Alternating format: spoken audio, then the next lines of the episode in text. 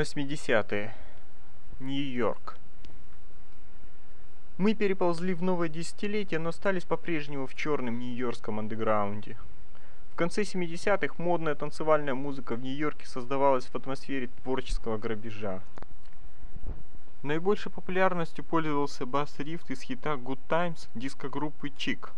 Этот риф передирали все, кому не лень, в том числе Queen, Another One Bites the Dust. Хит Queen был тут же подвергнут ресайклингу и заводился параллельно с оригиналом. В начале 80-х набросились на песню Kraftwerk Trans Europe Express. Но все-таки главная новость состояла в том, что брейкбит стали не только воровать, но и записывать, используя живых барабанщиков и басистов, а также ритм-машины и синтезаторы. Брейкбит стал тяжелым, многослойным и довольно электронным по звуку, и уже не уличным, а вполне студийным делом – Серый кардинал раннего студийного брейкбита и, соответственно, хип-хопа старой школы – это белый продюсер Артур Бейкер. Под брейкбитом стала пониматься не просто зацикленная ворованная сбивка, но любая достаточно хитро закрученная ритмическая фраза, напоминающая связку ударов китайского кунфуиста. Не надо удивляться, кунфуисты свои ребята в черном гетто. Грандмастер Флэш – называя себя великим магистром, имел в виду именно шаолинских монахов, ловких и неотразимых. На формирование нового нью-йоркского саунда решающее воздействие оказали два альбома Kraftwerk Trans Europa Express 1977 год и Computer World 1981 год – они произвели неизгладимое впечатление на прогрессивно настроенных темнокожих диджеев, которые своим энтузиазмом шокировали дюссельдорфских музыкантов, прибывших в Нью-Йорк в рамках концертного турне. Но ведь Крафтверк бесконечно далеки от брейкбита. Как сказать? Песенка «Трансевропейский экспресс» изображает именно стук колес, у которых довольно неровный и покачивающийся ритм. Крафтверк звучали как саундтрек научно-фантастическому фильму. Это еще один довод в их пользу. Интересно, что в Европе музыка Крафтверк воспринималась как мертвая и холодная. Нью-Йоркцы же расслышали в ней соул и грув, то есть качество до тех пор свойственные исключительно черной музыке. Иными словами, в Крафтверк была распознана родная андеграундная афроамериканская душа. Это и неудивительно, ведь Крафтверк сами ориентировались на Джеймса Брауна – черные диджеи поняли, под какую именно музыку научно-фантастические немцы устраивают сексуальные оргии у себя дома. Диджей Африка Бомбата вместе со своей группой Soul Sonic Force, а точнее стоявший за ними студийный волк Артур Брейкер, сварганил песенку из мелодии Trans Europe Express. Результат был назван Planet Rock – Planet Rock стал грандиозным хитом 82 года и породил новое направление черной танцевальной музыки – электро. Крафтверк были искренне возмущены, что на пластинке не были указаны их имена в качестве настоящих авторов музыки. Обратились в суд и отсудили себе долю в прибылях. Немцы были уверены, что их попытались обмануть, пользуясь тем обстоятельством, что они, дескать, сидят в далекой Европе и ни о чем не, не пронюхивают. Это, конечно, наивное предположение. Хип-хоп, будучи с самого начала диджейской музыкой, базировался исключительно на самых ударных моментах всем известных песен. Непрерывный ресайклинг уже доказавших свою эффективность хитов стал нормой студийной практики. Идея незыблемых авторских прав вообще несовместима с компьютерно-сэмплерной технологией. Музыка будущего это попросту ворованная и немного подновленная и уплотненная музыка прошлого. Крафтверк, якобы пристально смотрящий вперед, почему-то самого главного и не заметили. about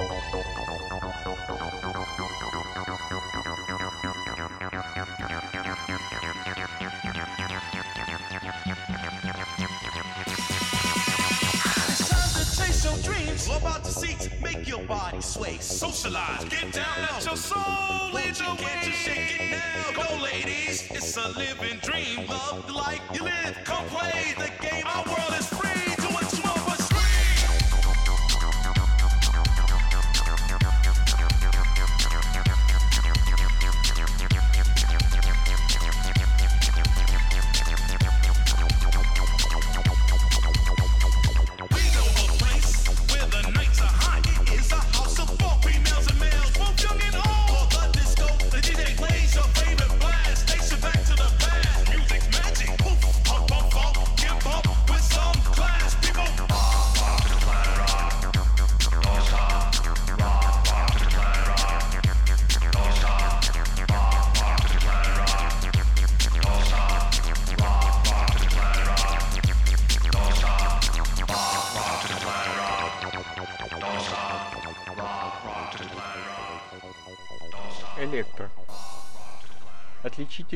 особенности электро – шагающий бит из ритма машины, куча космических футуристических звуков, зацикленный навязчиво синтезаторный бас и голос, пропущенный через вокодер.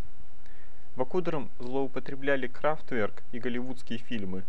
Ни у кого не возникало сомнений, что роботы должны разговаривать именно так, с металлом в голосе.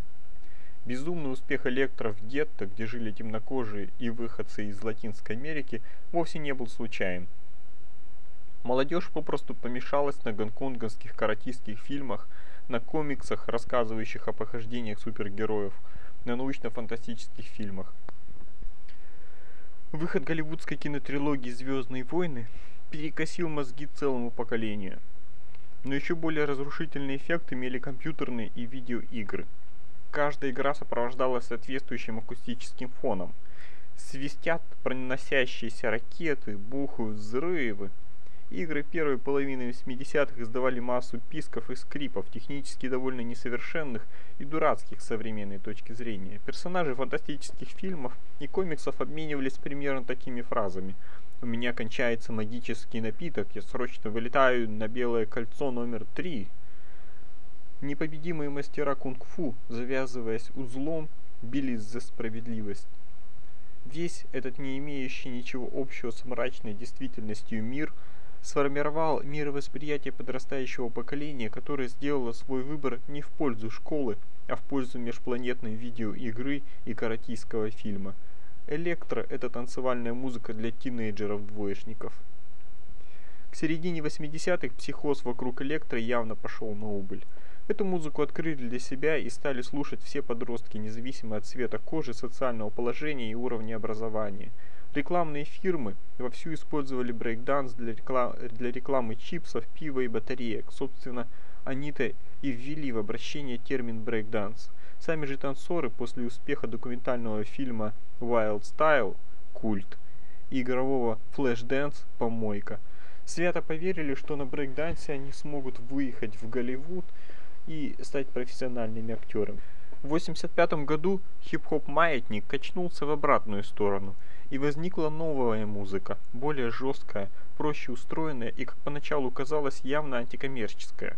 Это был саунд рэп-трио Run DMC и лейбла Def Jam, ознаменовавший конец эпохи электро и начало настоящего хип-хопа в том виде, который существует и до настоящих времен.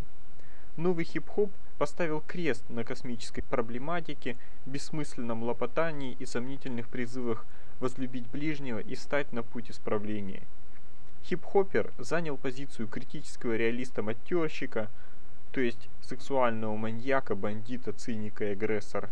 Хип-хоп буквально обязан выражать точку зрения бесправного и угнетаемого обитателя черного гетто, стремящегося превратиться в преуспевающего сутенера и лихого уголовника, и никогда не забывать, что есть две правды и две справедливости, и даже два конца света для белых и для черных.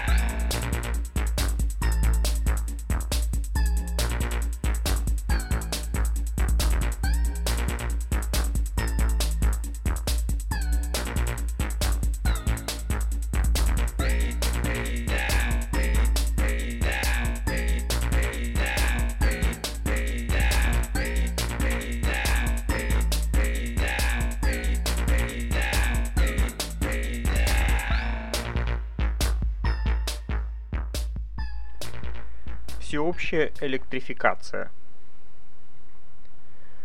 Раз мы находимся в середине 80-х, следует сказать пару слов о прогрессе поп-музыкальной технологии. Что же мы обнаруживаем? В 70-х все крупные американские производители аналоговых синтезаторов стремились к тому, что сегодня называется high-end, высшей планки качества, которая должна была быть достигнута невзирая на расходы и соответственно стоимость продукта. Когда за синтезаторостроение взялись японские компании, они постарались удешевить продукт и сделать его доступным как можно более широкому кругу потребителей. DX7 в 1983 году с огромной рекламной помпой на рынок был выброшен синтезатор DX7 фирмы Yamaha. Этот небольшой легкий ящик стоил около 3000 долларов, то есть был значительно дешевле своих предшественников. Звук DX7 был не похож ни на что, слышанное раньше. Он казался чистым, звонким, резким. Клавиатура синтезатора реагировала на силу удара. В зависимости от характера касания менялась не только громкость, но и окраска звука. На этом синтезаторе смогли и главное захотели играть те, кто изучал игру на фортепиано, а таких, понятное дело, очень много. DX7 стал вторым хитом синтезатора строения после Минимуга. Никому неизвестное малое предприятие Yamaha было э, продало 160 тысяч экземпляров новинки и превратилось в огромный концерн. Необычный звук и цена объяснялись тем, что DX7 был цифровым синтезатором. В него был встроен микропроцессор. Внутри цифрового синтезатора происходила обработка цифровая обработка информации. Звуками эти единички и нолики становились лишь на выходе. Цифровой синтезатор – это фактически компьютер, который рассчитывает звук. Yamaha нашла в США профессора математики Джона Чуининга, который уже в конце 60-х разработал новый принцип синтеза звука, так называемый FM-синтез. Достижение Чуининга на родине было никому не интересно. Yamaha купила патент, выпустила свой дешевый инструмент и фактически ликвидировала американское синтезаторостроение. Аналоговые синтезаторы вымерли, как динозавры. Цифровой FM-синтез на редкость эффективная процедура. Очень простыми средствами достигается сложнейший акустический спектр. Беда в том, что результат многоуровневого FM-синтеза непредсказуем. Незначительное изменение одного из входных параметров может привести к звуку, не имеющему ничего общего с только что звучавшим. Иными словами, музыканты не способны целенаправленно строить звук, издаваемый FM-синтезатором. Надо сказать, что эта возможность им и не была дана. На панели DX7 нет ручек, одни лишь кнопки. Нажимаешь кнопку, прибор тут же настраивается на определенную комбинацию параметров, которая заведомо хорошо звучит. Новая кнопка, новый набор параметров. В результате триумфа DX7 сложилась совершенно новая ситуация. Раньше, в аналоговые времена, музыкант, сочиняя музыку, сочинял и звук. То есть вертел ручки и слушал, как меняется тембр. Отныне музыканты стали использовать готовые и стандартизированные звуки, которые запрограммировали когда-то профессионалы. MIDI. В начале 80-х произошло огромной важности событие. Был принят стандарт MIDI. MIDI – это использование преимуществ цифровой техники. Каждая нажатая на клавиатуре клавиша посылает в синтеза... синтезаторный мозг свой номер. Все положения регуляторов и кнопок на передней панели синтезатора тоже пронумерованы – Пронумерованные музыкальные инструменты, звучание которых имитирует синтезатор, фортепиано, клавесин, электроорган, церковный орган, акустическая гитара, альт-саксофон, бонги, треугольник и тому подобное. В результате одна клавиатура может управлять целой горой синтезаторов, каждый из которых реагирует лишь на относящийся к нему номер. Цель MIDI – стандартизация интерфейса между приборами, изготовленными разными фирмами – но MIDI отнюдь не верх совершенства. MIDI-музыка звучит крайне мертвенно, и почти с самого своего внедрения MIDI-стандарт является тормозом на пути развития электронной музыки. От внедрения MIDI-стандарта немало выиграли секвенсоры. Секвенсор запоминает номера и последовательность нажатых клавиш, силу, с которой они были нажаты, и время, в течение которого они оставались в нажатом состоянии. И может всю эту информацию MIDI-файл воспроизвести. Секвенсор сам звук не генерирует. Он лишь выстреливает номера нот, на которые реагирует подключенный к секвенсору синтезатор. Синтезатор расшифровывает послание секвенсора, лезет в глубину своей памяти, извлекает заранее запомненный звук и направляет его на акустический выход, на свет Божий. С переходом на цифровую технику и введением MIDI-стандарта длина запомненной последовательности нот в секвенсоре стала неограниченной. Синтезатор со встроенным в него секвенсором уже без труда запоминал все ноты целой песни. И даже не одной. Каждая нота сыграна своим инструментом. Одновременно извлекается несколько нот, то есть синтезатор, снабженный секвенсором, стал звучать как целый оркестр. В этом-то и состояла цель разработчиков – упростить и удешевить изготовление поп-музыки и музыки для кино, и исключить из этого процесса как можно больше живых музыкантов, желательно всех сразу. Стоп. Какой такой целый оркестр?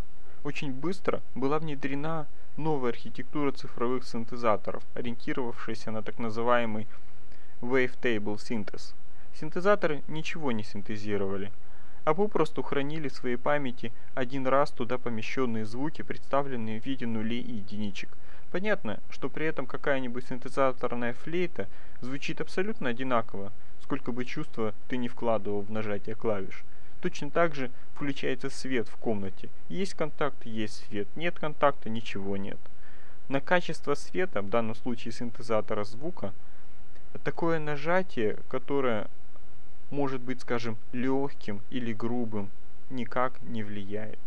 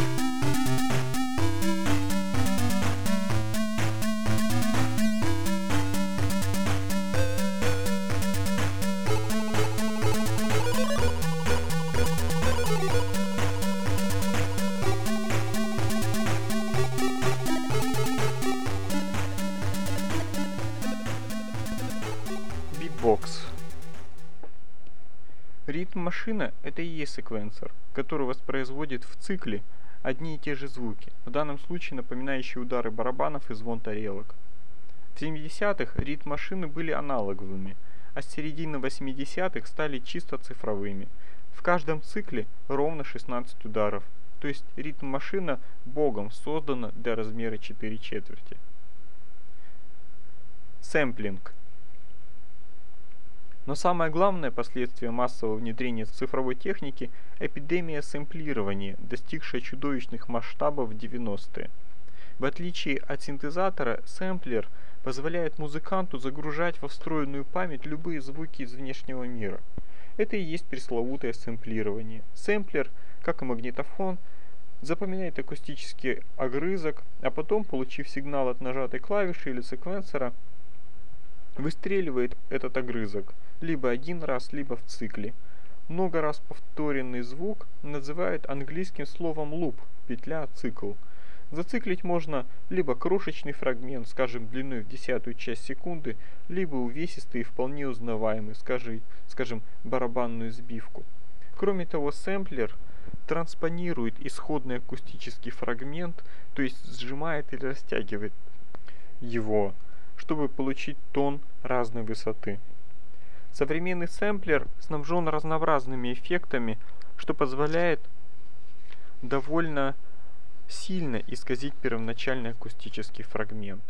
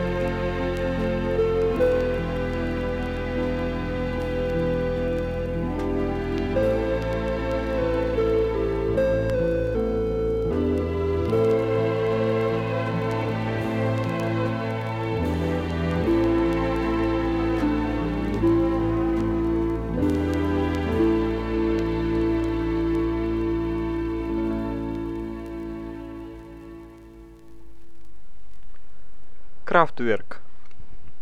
История Крафтверк похожа на динозавра, вид сбоку. Маленькая голова упирается в конец 60-х. К середине 70-х набухает огромный живот, набитый идеями, пластинками, концертами. А в 80-х начинается длинный хвост, который тянется и тянется, так что невозможно понять, то ли диплодок давным-давно утопал за горизонт, то ли еще в траве что-то шевелится. В 70-х из статьи в статью кочевал слоган – Крафтверк «Электронный стиль жизни». В своих мемуарах Вольфганг Флюр долго и безрадостно над ним издевается. Ничего электронного или хотя бы сколько-нибудь прогрессивного в их стиле жизни и образе мысли не было. Барабанщик цитирует много объясняющие высказывания Ральфа Хюттера. Крафтверк остаются верными курсу, который мы выбрали много лет назад. Гибкими нас не назовешь. Вольфганг Флюр Ральф говорил во множественном числе, однако имел в виду, как обычно, лишь себя одного. Все остальные-то как раз были довольно гибкими и довольно давно хотели попробовать что-нибудь новенькое. Негибкость – это самое большое препятствие на пути вперед. В 82-м в истории Крафтверк наступает велосипедная фаза. Ральф и Флориан неожиданно превратились в фанатик, фанатиков велосипедного спорта. Все остальное перестало их интересовать. Ральф – проезжал в день до 200 километров, постепенно превращаясь в инвалида. Позвоночник, суставы и связки не выдерживали напряжения. В 85-м Крафтверк собирались выпустить альбом «Технопоп» и долго-долго его мурыжили. Наконец, когда уже все было сделано, Ральф Хьютер попал в тяжелую велосипедную аварию и был доставлен в больницу с переломленным черепом. Многократно переделанный технопоп в конце концов вышел под названием «Электрик Кафе», 86 год. Это был уже холодный кофе, сухо роняет Вольфган Флюр. В 89-м он понял, что он уже не участник группы. Мы, ли, мы были для них, имеется в виду Ральф и Флориан, не более чем взаимозаменяемые роботы. Покинул группу и Карл Бартас, не выдержав испытания бездельем и изоляцией. Ему часами приходилось пить очень крепкий кофе и слушать бесконечные рассказы Ральфа о велосипедах. Через несколько лет бывшие коллеги кое-как восстановили холодные отношения, но Вольфган Флюр остался при своем убеждении, что Крафтверк 70-х безвозвратно мертв, а активность группы в 90-х кажется ему мешаниной из вискомерия, глупости и лени. Затухание активности Крафтверк – большая проблема. Действительно, когда технологии, которых так не хватало Ральфу и Флориану в 70-х, наконец появились, когда наступила эпоха новой электронной поп-музыки, Ральф и Флориан парадоксальным образом потеряли к ней всякий интерес. Почему? Не секрет, что Ральф и Флориан были уверены в уникальности и неповторимости своего дела, в том, что им нет равных. Они не просто хотели делать музыку будущего, то есть пролезть в будущее. Они хотели пролезть в такое будущее, в котором никого кроме них не будет. Все прочие останутся в прошлом. Но в начале 80-х слухи об уникальности Крафтверк уже казались сильно преувеличенными. На волне панк-рока за музыку взялось новое поколение дилетантов. Техника стремительно дешевела, электронный поп-саунд перестал быть недостижимым делом, доступным исключительно затворникам-богатеям. И для изготовления электропопа никакого особого ноу-хау уже не требовалось. Это вполне возможное объяснение угасания энтузиазма Крафтверк, но мне милее несколько иной взгляд на вещи. Крафтверк не двинулись в новую электронную эпоху семимильными шагами, обгоняя эпигонов, просто потому, что двигаться было некуда. Ничего нового в этой эпохе не обнаружилось.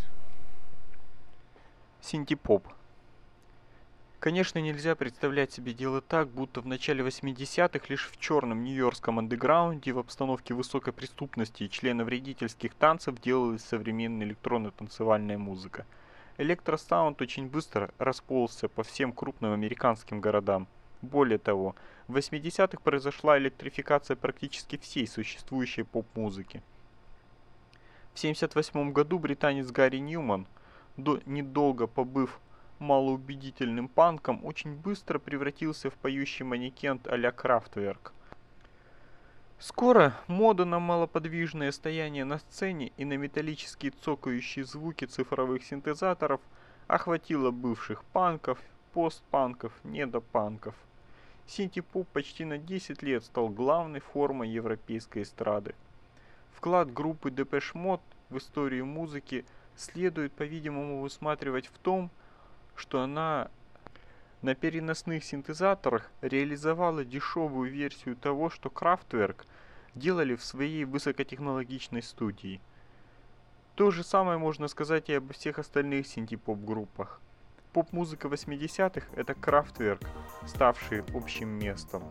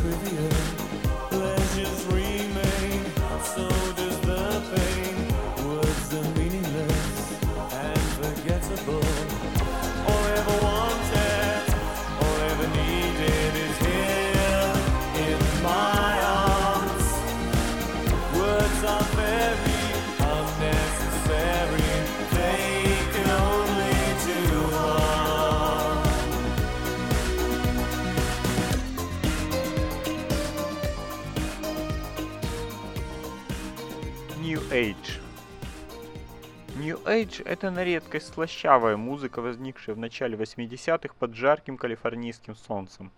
New Age является устрашающей духовной параллелью к синти-попу. Для идеологии New Age характерны две вещи – любовь к дикой, но красивой природе и тяга к оккультизму. При этом имеется в виду не злобные колдуны и алхимики – а белобородые индийские учителя, которые проповедуют самопознание, любовь к ближнему, радость на лице и всяческое слияние с космосом. Если вам довелось слышать звуки, под которые алкоголиков и табакокурильщиков отучают от их дурных пристрастий, то это был как раз New Age. Под убаюкивающие переливы New Age человек начинает воспарять душой и ориентироваться на позитивные ценности – Слушать New Age без неотложной практической надобности – это постыдное занятие. Никому не рассказывайте, если вы этим занимаетесь. New Age – это Дитер Болин для поклонников популярного буддизма, не стесняющихся любить закаты над морем.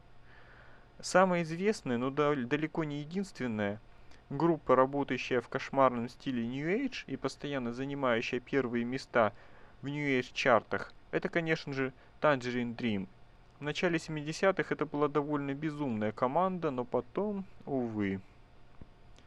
В Age звучит масса натуральных звуков. Шум ветра и воды, цокот копыт, голоса птиц и животных, а также акустические музыкальные инструменты. Флейты, санд, американские барабанчики, кельтская арфа, испанская гитара, венский клавесин, китайские гонги и тому подобное – все эти звуки, как правило, синтетического происхождения. Их натуральность – результат применения богатых акустических библиотек японских синтезаторов. New Age – это, пожалуй, единственная возможность для профессионального клавишника средних лет заниматься каким-никаким творчеством и продолжать тянуться за Моцартом.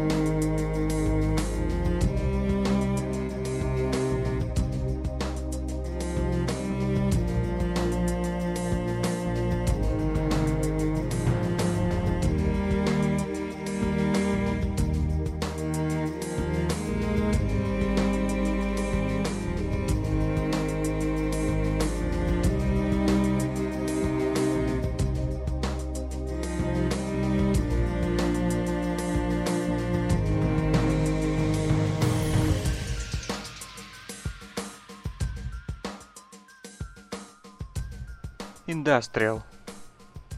Параллельно со светлым синтепопом в духе New Order и Erase существовала и мрачная струя андеграундной музыки, названная индастриалом. Надо заметить, что слово индастриал означает два совершенно разных музыкальных явления. Ранний индастриал конца 70-х ассоциируется с деятельностью Трабин Гристл. К началу 80-х существовало уже несколько подобных команд – СПК, Soviet Friends, White House. Все они в той или иной степени обращались к теме фашизма и тоталитаризма, безумия и садизма. Их музыка была не очень качественно записанной, зато очень громкой и довольно ритмичной. Так, наверное, должны были звучать шаманские обряды, заклинания духов или оживление покойников в индустриальную эпоху. К середине 80-х злоба рассосалась, шум стал более легким – Практически все ранние индустриальные группы начали приближаться к Нью-Эйджу и сдвигаться в этнонаркотический транс, как, например, обломки Трабин Гристл, Psychic TV и Крис and Коси. Впрочем, В Industrial Underground 80-х можно было обнаружить самые причудливые звуки. Вот пара культовых имен. The Huffler Trio и North With Wound. Одновременно на сцене появились музыкальные коллективы, делающие танцевальную электронную молотилку с агрессивно-истеричным вокалом. К ним опять применили старое слово «индастриал». Наиболее известные примеры – канадская команда Skinny Puppy и американский Ministry. Диско, пропущенная сквозь ящик, искажающий звук. Известная шутка о Ministry и одновременно прекрасное определение всего жанра танцевального индастриала в целом. Иногда все это звучит мелодично и звонко, но чаще всего все-таки ползает неподалеку от шумного металла. Отличить индастриал от металла очень просто.